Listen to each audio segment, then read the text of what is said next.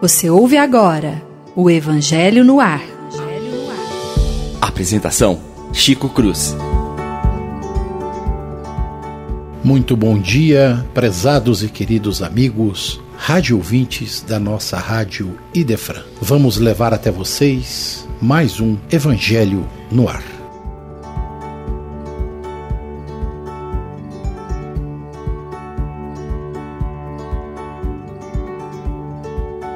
Vamos dar então, uma vez mais, início ao nosso programa. Bom dia, Lívia. Bom dia, Will. Juntos novamente, uma alegria estar com vocês nesta manhã. Bom dia, Chico. Bom dia, William. Bom dia, caros ouvintes. A alegria é nossa de poder participar mais uma vez do programa. Bom dia, Chico. Bom dia, Lívia. Mais uma vez agradecendo o convite e é um prazer estar aqui com vocês de novo. Bom dia a todos os ouvintes. Então vamos dar início ao estudo, na introdução do Evangelho segundo o Espiritismo, no resumo da doutrina de Sócrates e Platão, o item de número 10. Paramos, né? No 9 na semana passada. Vamos dar continuidade aqui. Diz a doutrina de Sócrates: o corpo conserva bem marcados os vestígios dos cuidados que se tomou com ele ou dos acidentes que sofreu. O mesmo ocorre com a alma, quando está despojada do corpo traz evidentes os traços de seu caráter e de suas afeições, e as marcas que cada um dos atos da vida nela deixou. Assim, a maior infelicidade que pode ocorrer ao homem é ir ao outro mundo com uma alma carregada de crimes. Tu vês, Calicles, que nem tu, nem Polos, nem Gorgias não poderíeis testemunhar que se deve levar uma outra vida, que nos seja útil, quando estivermos do lado de lá. Com tantas opiniões diversas, a única que permanece inabalável é a de que mais vale receber que cometer uma injustiça, e que antes de mais nada é preciso aplicar-se não em parecer um homem de bem, mas em sê-lo. Esta fala encontra-se é, transcrita por Platão no texto chamado Entrevistas, que Sócrates teve com seus discípulos na prisão pouco antes de sua morte. Kardec faz um comentário dizendo: reencontra-se aqui este outro ponto capital, confirmado atualmente, na época de Kardec, pelas experiências de que a alma não depurada conserva as ideias, as tendências, o caráter e as paixões que tinha na terra. Essa máxima, mais vale receber que cometer uma injustiça, não é totalmente cristã? É o mesmo pensamento que Jesus exprime através da, desta figura. Se alguém vos bater numa face, oferecei-lhe também a outra. E euzinho aqui, sentado, não sei porquê, lembrei de São Francisco de Assis, que na sua prece magnífica nos exorta né, antes ser eu aquele que sofre do que aquele que faz sofrer. Então eu fico imaginando, William, como é que a gente pode pensar, entender, compreender melhor essa colocação do Sócrates? É, é uma colocação muito profunda, né? Mas nós, como, como espíritas que somos, e olhando a doutrina e estudando profundamente, quando nós entendemos e sabedores, quando nós estamos recebendo uma injustiça, e se assim Deus o permitir, nós estamos saudando o débito de nosso passado. Essa é compreensão do Sócrates, ela é interessante porque mostra esse senso de responsabilidade e de virtude que deve reger a vida. Já que o espírito vai continuar, ele vai levar alguma coisa que não é material, então ele vai levar aquilo que possa ser conquistado pela sua alma, por si mesmo. Daí sucede que, se o corpo dá mostras do cuidado que recebeu, o espírito despojado da matéria também mostra aquilo que conquistou. Então, esse senso de virtude, dessa busca do que no, nos estudos anteriores nós pudemos reflexionar, né? Essa vida pautada pela busca de algo que seja da essência da alma, é precioso para nós entendermos essa reflexão. Deixa eu fazer uma ponte então. Na semana passada, a gente falou de existencialismo, materialismo como doutrinas é, divergentes da doutrina socrática cristã kardecista. Esta afirmativa nos coloca de novo de frente a essa situação. O Sócrates é peremptório na fala dele quando, conversando com seus discípulos, diz: Olha, na próxima vida ou do outro lado da vida, você só vai ter aquilo que você é, granjeou de bom, de bem para você. Tudo o que fizerdes para os outros refletirá na sua existência. Quando ele diz que, olha, é melhor sofrer a ação do que fazer a ação. Então, ele nos coloca muito próximo nesse momento da doutrina de Jesus, que nos diz: olha, oferecei, quando vos baterem a face esquerda, oferecei a direita. Por quê? Ele encaixa, ele demonstra essa possibilidade de que, como alma no processo evolutivo, a gente, é, mesmo sofrendo a ação do mal, vamos dizer assim, contra nós, nós respondamos de maneira a levar o bem, a oferecer o nosso melhor para o outro. Sócrates coloca isso de uma maneira um pouco diferente de Jesus, mas é exatamente isso que ele orienta os seus discípulos, um pouquinho antes da sua morte, quando ele está nessa conversa com eles, dizendo: Olha, antes eu sofrer o mal do que eu fazer o mal. Porque do lado de lá minha alma vai chegar pura, vai chegar limpa. Eu não terei, literalmente, eu não gosto da palavra, vou usar, pecado né? Eu não gosto, acho que isso não existe. Para mim, pecado não existe. Existe erro, existe engano, existe é, divergência de, de pensamentos ou ideias. Então, Sócrates nos dá um posicionamento 400 anos antes de Jesus, né? É límpido e claro daquilo que nós devemos entender de virtude nessa existência, o, que é que nós devemos fazer de melhor para que quando deixarmos o corpo, a gente esteja numa situação de, é, de benefício, vamos dizer assim, né? Que a gente esteja é, muito melhor do lado de lá, porque a gente só fez o bem do lado de cá. Perfeito, perfeito. Essa é a colocação exata. Eu acho que o entendimento, o pensamento socrático é perfeito. E, e Jesus, é, você mesmo falou, ele é o tronco de toda essa dessa doutrina, dessa filosofia que nós temos, que, é, que acho que é amar ao próximo, se quando nós fizermos ou a injúria a alguém, isso vai marcar, como você mesmo falou, um pecado para nós. Porque todos os débitos serão terão que ser saudados. Porque a nossa evolução é nos tornarmos espíritos perfeitos. Lei da causa e do efeito. Lei da causa e do efeito. Então, quando eu estou sofrendo uma injúria e alguma coisa está contra mim, é evidente que eu estou saudando um débito do passado, porque nada, nada acontece sem autorização de Deus.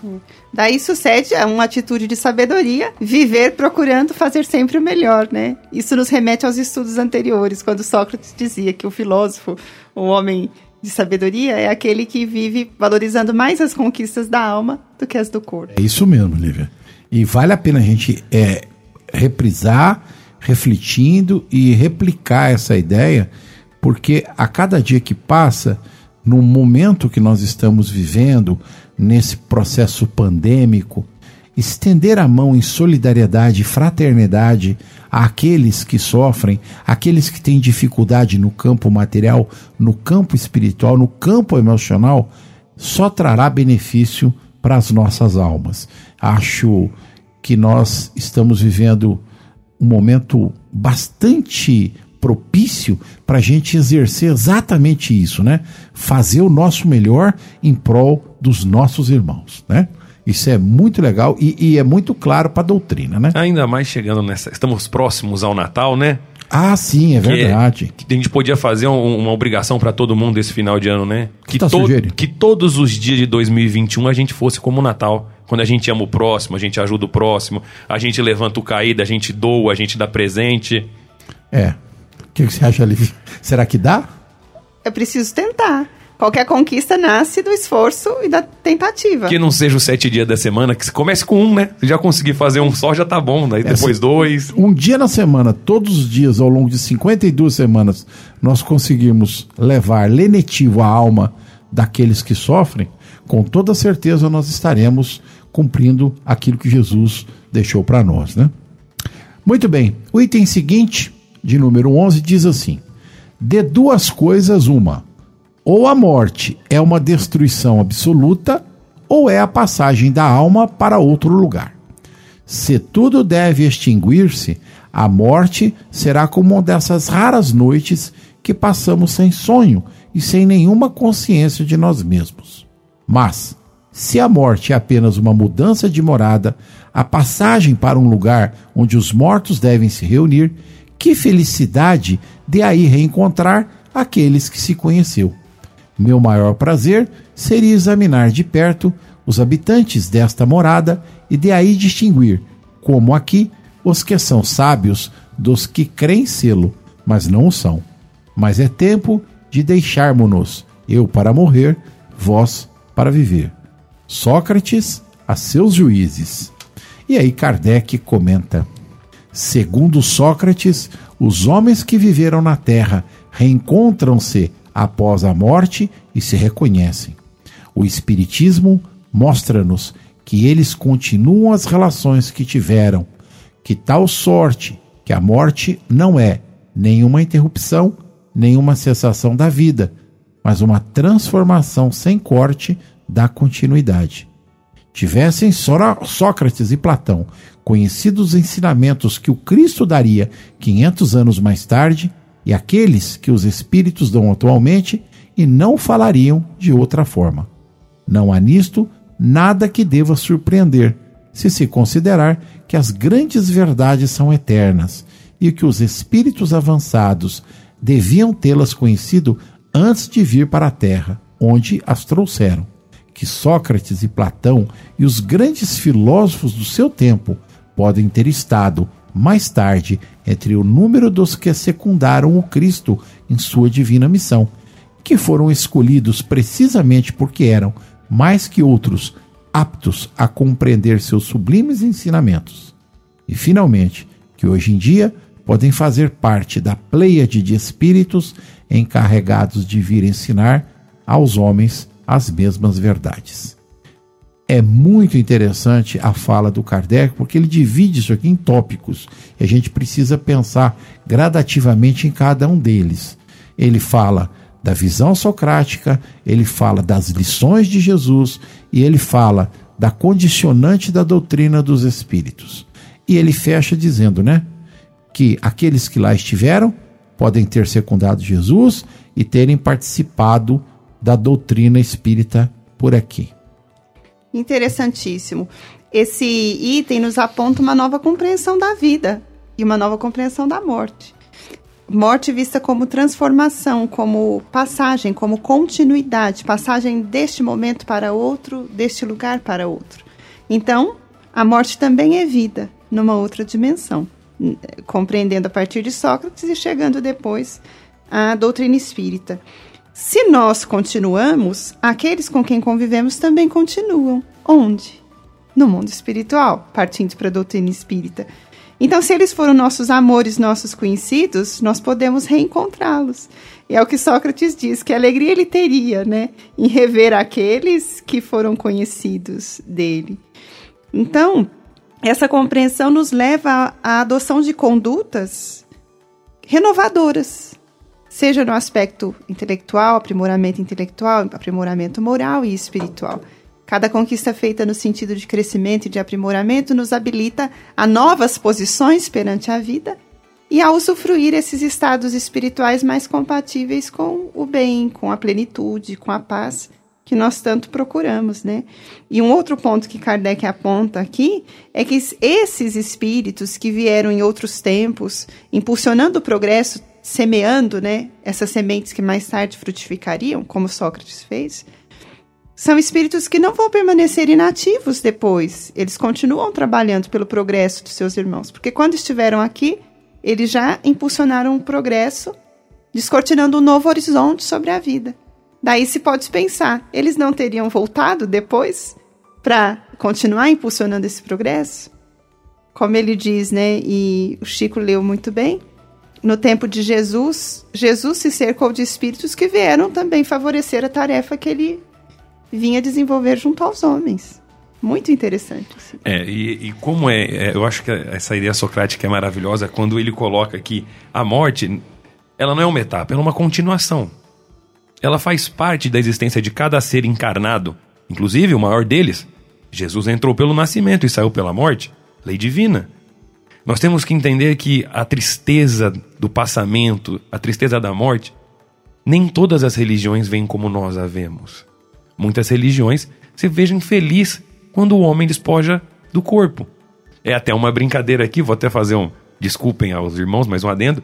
Aquela piadinha, aquele gif que ficou famoso a música dos senegaleses com o caixão no ombro e a musiquinha, aquilo é exatamente porque na religião eles acreditam que a morte é uma passagem. E a vida verdadeira está no plano espiritual. Então a pessoa superou o corpo. Ela voltou para casa, voltou para onde o espírito tinha que estar. Imagina nós que felicidade encontrarmos aqueles que nos deixaram há muito tempo, como Sócrates colocou. E é por isso que o Evangelho segundo o Espiritismo deixa claro que a felicidade não é deste mundo. Aqui, o homem feliz nunca esteve. Sabemos que vivemos num mundo de prova e expiação. E essa é a profundidade do ensinamento de Sócrates. Nós estamos aqui de passagem. Então a minha verdadeira felicidade está com aquilo que realmente eu amo, com aquilo que realmente eu, eu quero estar, aquilo que me faz bem. Que com certeza, quando chegarmos a, a níveis de espíritos superiores, daqui um bilhão de anos, dois bilhões de anos, mas nós também vamos amar a todos indistintamente. E a felicidade será de estarmos em família, família espiritual, não estarmos mais aqui. Então, quando Sócrates fala dessa continuidade, nós temos que entender que a vida continua. E nós vamos continuar sendo os mesmos na carne e no plano espiritual. Por isso a importância de nós modificarmos, de nós melhorarmos todos os dias. Porque a morte não me estará santo, a morte não, não eximirá os meus pecados. Ao contrário, eu vou encontrar do outro lado o mesmo ser que eu deixei. E vou estar nas mesmas inclinações que eu tenho. Então, a importância de quando nós despojarmos do corpo, nos melhorarmos cada dia mais, para que aí sim eu encontre um dia a felicidade angélica. Concorda, Chico? É, eu tô aqui impressionado é com o silêncio que está correndo aqui dentro agora, nesse momento, né? Não sei se vocês perceberam, ninguém interrompeu ninguém, né? A fala foi tão consubstanciosa que a gente está assim, meio impactado com aquilo que foi produzido aqui em poucas palavras. Realmente, é, não há o que discordar nem da Lívia, nem do William. Pelo contrário, né, isso que vocês colocaram reafirma intensamente os princípios doutrinários. Né? Eu vou fazer duas colocações, porque eu gosto de fazer link com as coisas. Né? Eu não sei se vocês perceberam, que a primeira fala do Sócrates é assim: ou a morte é uma destruição absoluta, ou é a passagem para a alma para um outro lugar. E em seguida ele fala do item 2, só da passagem. Ele não traça, né, com nenhum aspecto assim negativo ou positivo, a ideia da destruição absoluta. Ou seja, ele não está nem aí, né, com essa ele faz a colocação mas ele não dá a menor atenção a ela. Ele vai direto para falar da importância da alma viver bem para estar bem em outro lugar. Ele afirma peremptoriamente que a ideia do nada não é possível na concepção socrática, assim como não é na concepção cristã, nem na doutrina espírita. Você fez uma metáfora com o pessoal do caixão, né, daquele grupo que dança, é porque a gente precisa entender que em algumas doutrinas religiosas, teologias, a morte não é encarada com o, a tristeza, com a dor que a gente encara aqui. Eles entendem, eles veem a morte com, como uma pequena passagem, né? Eu gosto muito de falar isso nos meus estudos, né? A gente atravessa a pinguela. Sai de um lado vai para o outro. A pinguelinha, rapidinho, né? E a gente vem estudando doutrina e está descobrindo que desencarnar é mais fácil que nascer. Nascer é mais difícil. Eu estou achando que nascer já está ficando mais difícil do que desencarnar. E vocês me permitam também uma metáfora, né? Que eu gosto muito com relação às questões de morte, nascimento e morte. Tem um ditado japonês que eu gosto muito que diz: Quando você nasceu, à sua volta, todos sorriam e você chorava. Viva de tal maneira que quando você morrer, todos estejam chorando e você esteja sorrindo. esse princípio, né, é extremamente perto daquilo que nós acreditamos na doutrina. Quando o Espírito encarnado vive e vive bem, faz aquilo que São Francisco de Assis determina, né? Fazer o bem constantemente aos outros, antes nós fazê-lo do que receber. A, a doutrina de Jesus, quando diz ama o próximo como a si mesmo, que é a mesma colocação, é, nós vivemos uma vida intensa. Nós vivemos uma vida em busca de algo que vai nos transportar depois do desencarne, depois da morte do corpo físico, a uma condicionante melhor do que aquela que quando a gente entrou na existência. Se a gente deseja se transformar em espíritos melhores, a chave que abre o caminho, que abre a porta, com certeza é aquela que Jesus nos deixou. Serve, ampara, acolhe, ajuda, auxilia, estende a mão em benefício do teu próximo. Essa é a chave maior que rege a nossa felicidade, que rege com certeza a nossa alma, para que depois dessa existência nós tenhamos um lugar de destaque aos olhos do Criador. Salvo o melhor juiz de minha parte. Eu acho que eu estou pelo, pelo caminho, né? Muito interessante. E a lembrança de Jesus coroa a sua reflexão e a do William com uma beleza impressionante porque Jesus sempre falou com vistas a essa vida futura, mas ele demonstrou isso quando ele volta. Nós vamos ler os evangelistas narrando, é muito bonita essa narrativa, João narra, que nas despedidas do Cristo ele diz: né, Vai haver um momento em que todos vós estareis chorando e os outros sorrindo, mas depois a vossa tristeza se converterá em alegria. À primeira vista, eu penso que eles não devem ter entendido a profundidade do conceito do Cristo.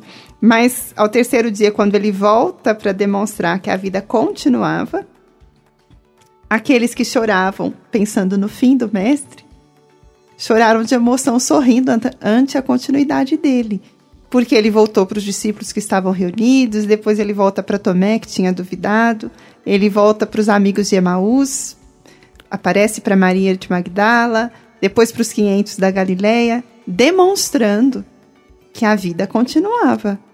Então, a morte, na perspectiva com que nós encontramos na vivência do Cristo e na doutrina espírita, ela não é o fim das nossas possibilidades ou da nossa vida, é o fim da jornada na Terra para que ela continue depois e depois também retornando à Terra. Mas ela é a continuidade da nossa existência, né? Sensacional. Eu só tenho uma colocação para fazer, Chico. Não tem uma, Jesus não falou? Quando vocês estiverem três ou mais em meu nome, eu estarei presente? Disse. Eu tenho certeza que Jesus está aqui. Ah, com certeza. Gente, item de número 12. De Sócrates: Nunca se deve devolver injustiça com injustiça, nem fazer mal a ninguém, por algum mal que nos tenha sido feito. Poucas pessoas, entretanto, admitirão esse princípio, e as discordantes só devem desprezar-se umas às outras. Pergunta Kardec: Não está aí o princípio da caridade que nos ensina a não devolver o mal com o mal, a perdoar aos nossos inimigos? Que fantástico! Sócrates, 460 anos antes de Jesus, de uma maneira quase que idêntica, repete a fala do Cristo.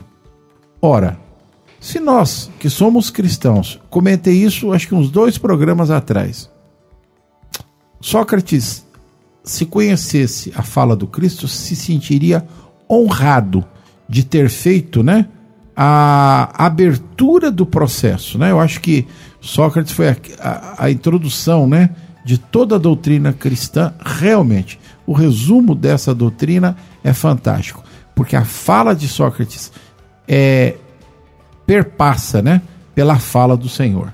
Jesus nos ensina, nos orienta, nos deixa clarificado que o mal não deve ser pago com o mal. Oferece a face oposta quando vos baterem na face esquerda, oferece a direita. Aqui o Sócrates diz a mesma coisa com outras palavras, né? É o princípio real da caridade? Sim. Fazer a outro que gostaria de receber, pagar o mal com o bem, é a essência do pensamento cristão, nos demonstrando, quando nós pensamos em Sócrates e depois pensamos em Allan Kardec, nos demonstrando que essa é uma lei da vida. Não é um pensamento de um filósofo, não é um pensamento do Cristo isoladamente ou de Kardec depois. Ele é uma lei da vida que foi apresentada para os homens em diversas épocas, até que nós chegássemos a essa compreensão mais clara, mais amadurecida, que o momento presente nos permite ter. É, e a gente tem que parar e pensar a época, né? Como o Chico falou, 2.460 anos atrás. Onde nós tínhamos ainda a lei de talhão, olho por olho e dente por dente, né? E um homem já pensando dessa forma. Um homem de carne como nós. Isso há 2.460 anos atrás. E até hoje, infelizmente, muitos de nós não aprendemos. Quem foi aqui que olha uma matéria na televisão, que vê um irmão, por um erro dele, infelizmente, às vezes pela uma criação, alguma coisa nesse sentido, cometer um crime? Quantos de nós não julgam que querem uma prisão perpétua dependendo da gravidade do crime? Quanto de nós não o julga querendo que ele fosse morto? Isso é exatamente contrário à lei do amor e da caridade. Porque onde está um bandido hoje, onde está o nosso irmão caído, necessita de amor. Jesus não veio para os bons, para os sãos. Exatamente. Ele é médico das almas daqueles que estão necessitados, Exatamente. dos doentes, né? É, eu, eu, eu quero tomar essa sua fala, eu vou tomar a fala de você. Fica à vontade. É, porque me veio na cabeça uma coisa que eu tenho escutado muito e vale a pena a gente fazer um comentário aqui e acho que vocês vão me ajudar. É, o planeta Terra é um planeta de provas e expiações. Nós vivemos com o mal todos os dias. Então os espíritos têm colocado para nós que o planeta hoje ele é penitenciária, é hospital, é escola e é oficina de trabalho. Nós aqui estamos por conta dessas quatro características. Então, nós estamos presos a um corpo que tolhe as nossas liberdades, como espíritos é, evolu evoluindo ou evolutivos.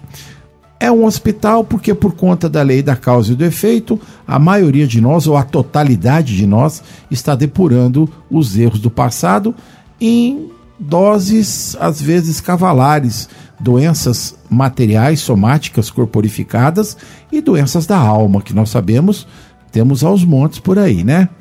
Nós vivemos numa oficina de trabalho, porque se nós não trabalharmos, nós não conseguiremos é, progresso, evolução.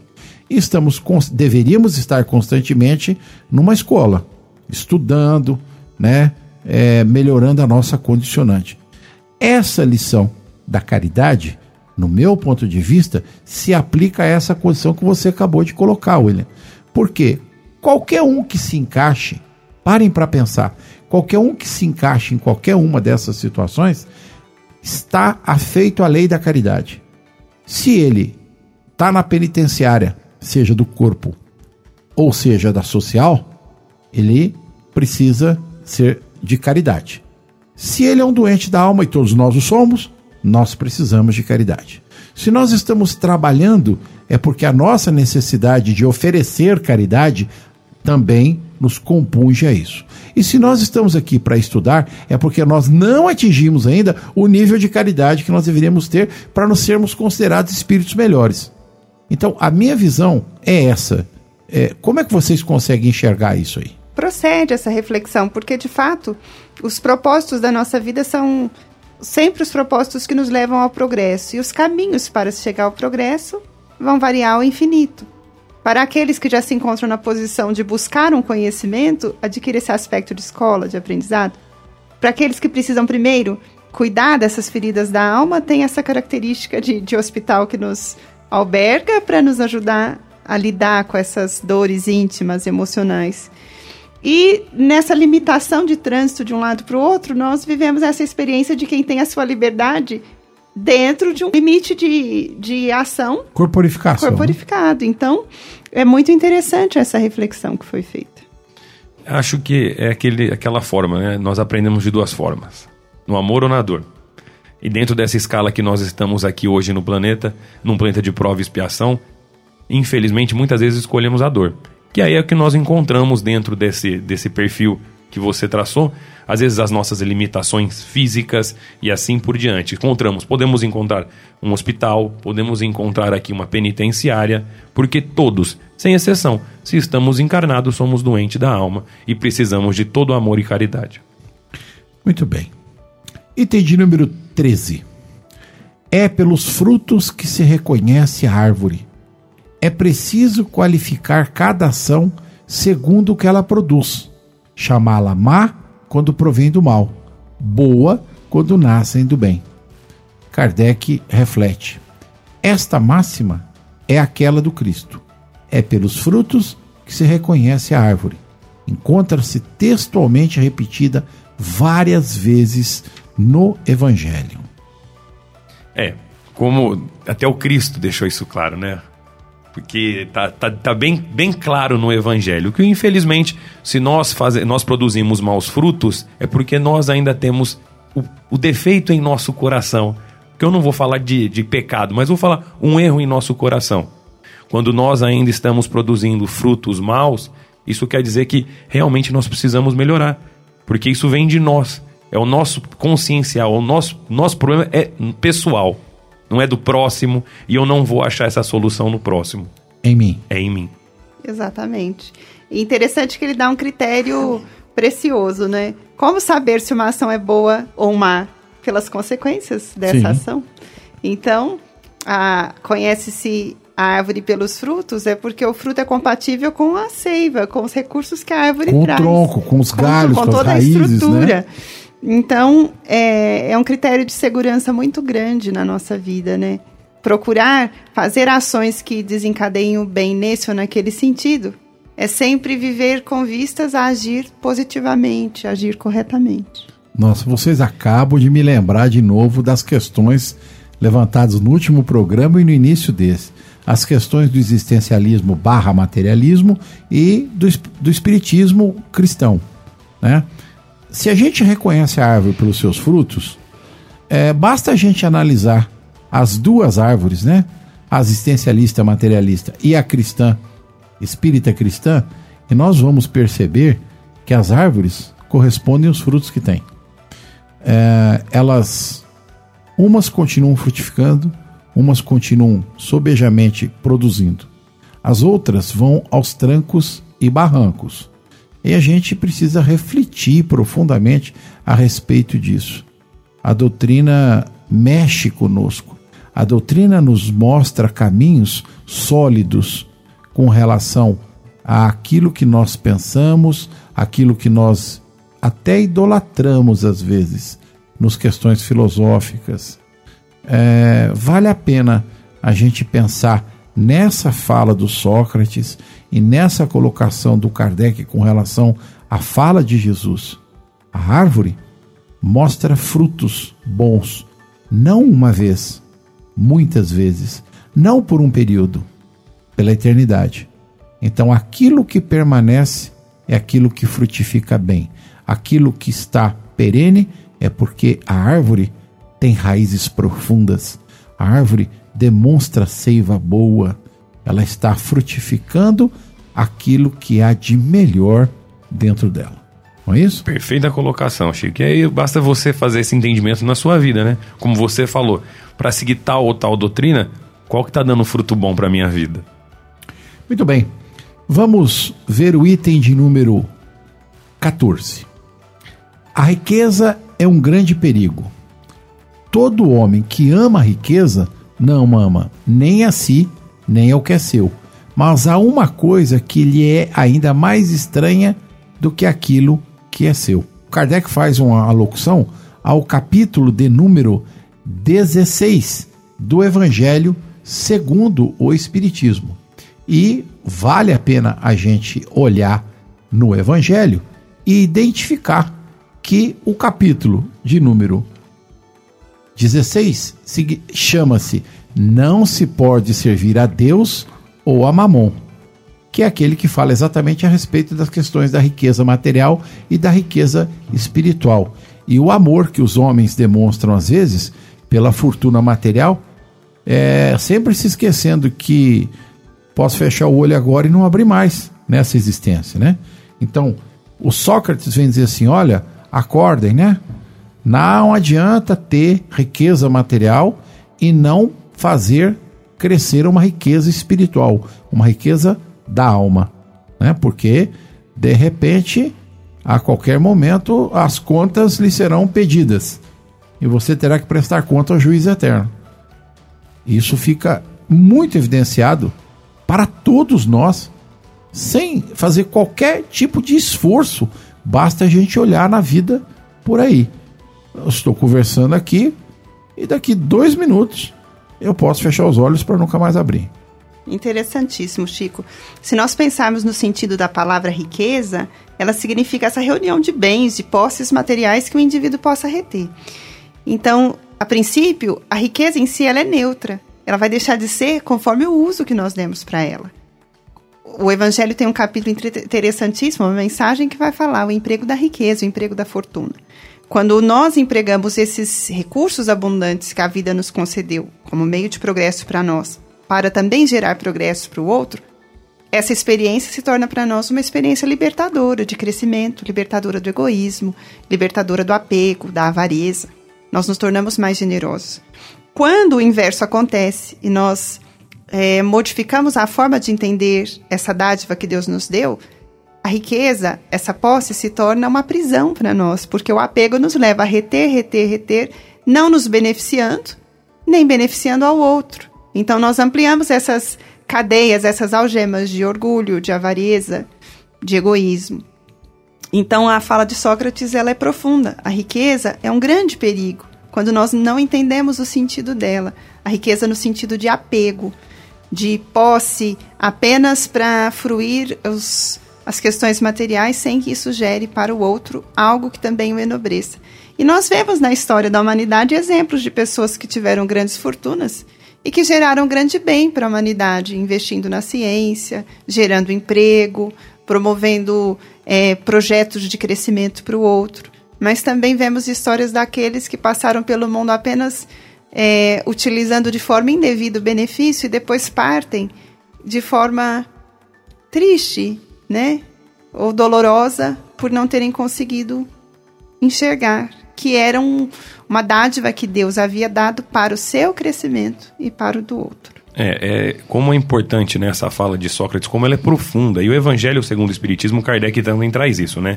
A riqueza realmente mal empenhada, ela vai se tornar uma prova, uma expiação muito, muito grande. Vai fazer com que essa pessoa crie grilhões que poderá arrastar por várias encarnações. Mas nós temos que lembrar que ainda é, a profundidade que Sócrates coloca aqui é que nós passamos ainda muito tempo correndo atrás de uma coisa que não é nossa. Nós somos apenas meros possuidores de todos os bens que nós temos. O verdadeiro proprietário é Deus. Agora, o que é nossa propriedade, como também está no Evangelho segundo o Espiritismo, que tem um item que fala verdadeira propriedade? Nós temos que ser ricos das nossas qualidades morais. E essa sim, essa é nossa. Essa é indivisível. Aquilo que nós fazemos ao próximo, que nós melhoramos como pessoa, como cristãos, seguindo os ensinamentos do Mestre Jesus, essa é a nossa verdadeira riqueza, nossa verdadeira propriedade. Do resto, vou parafrasear um grande amigo meu que é advogado, que fala: caixão não tem gaveta. Tu não vai levar nada daqui.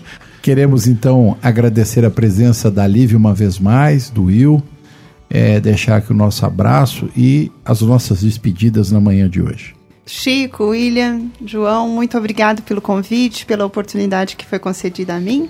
É sempre uma alegria estar com vocês e desejamos que todos possam ter uma boa semana e que as reflexões deste programa e dos outros possam frutificar em nossa vida como estímulos para uma vida melhor, regida pela sabedoria, pela busca de superação e de conquistas. Bom dia a todos, bom dia aos ouvintes. Muito obrigado mais uma vez, Chico. Espero estar presente quantas vezes o senhor quiser me convidar. Lívia, muito obrigado. É um prazer estar com vocês. Bom dia, ouvintes. Boa semana a todos.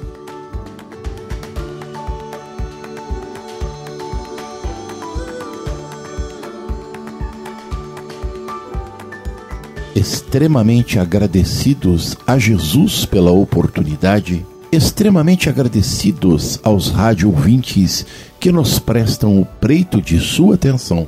Deixamos aqui o nosso bom dia, desejando uma excelente semana a todos os amigos. Com as bênçãos de Jesus, o nosso abraço. Até a próxima semana.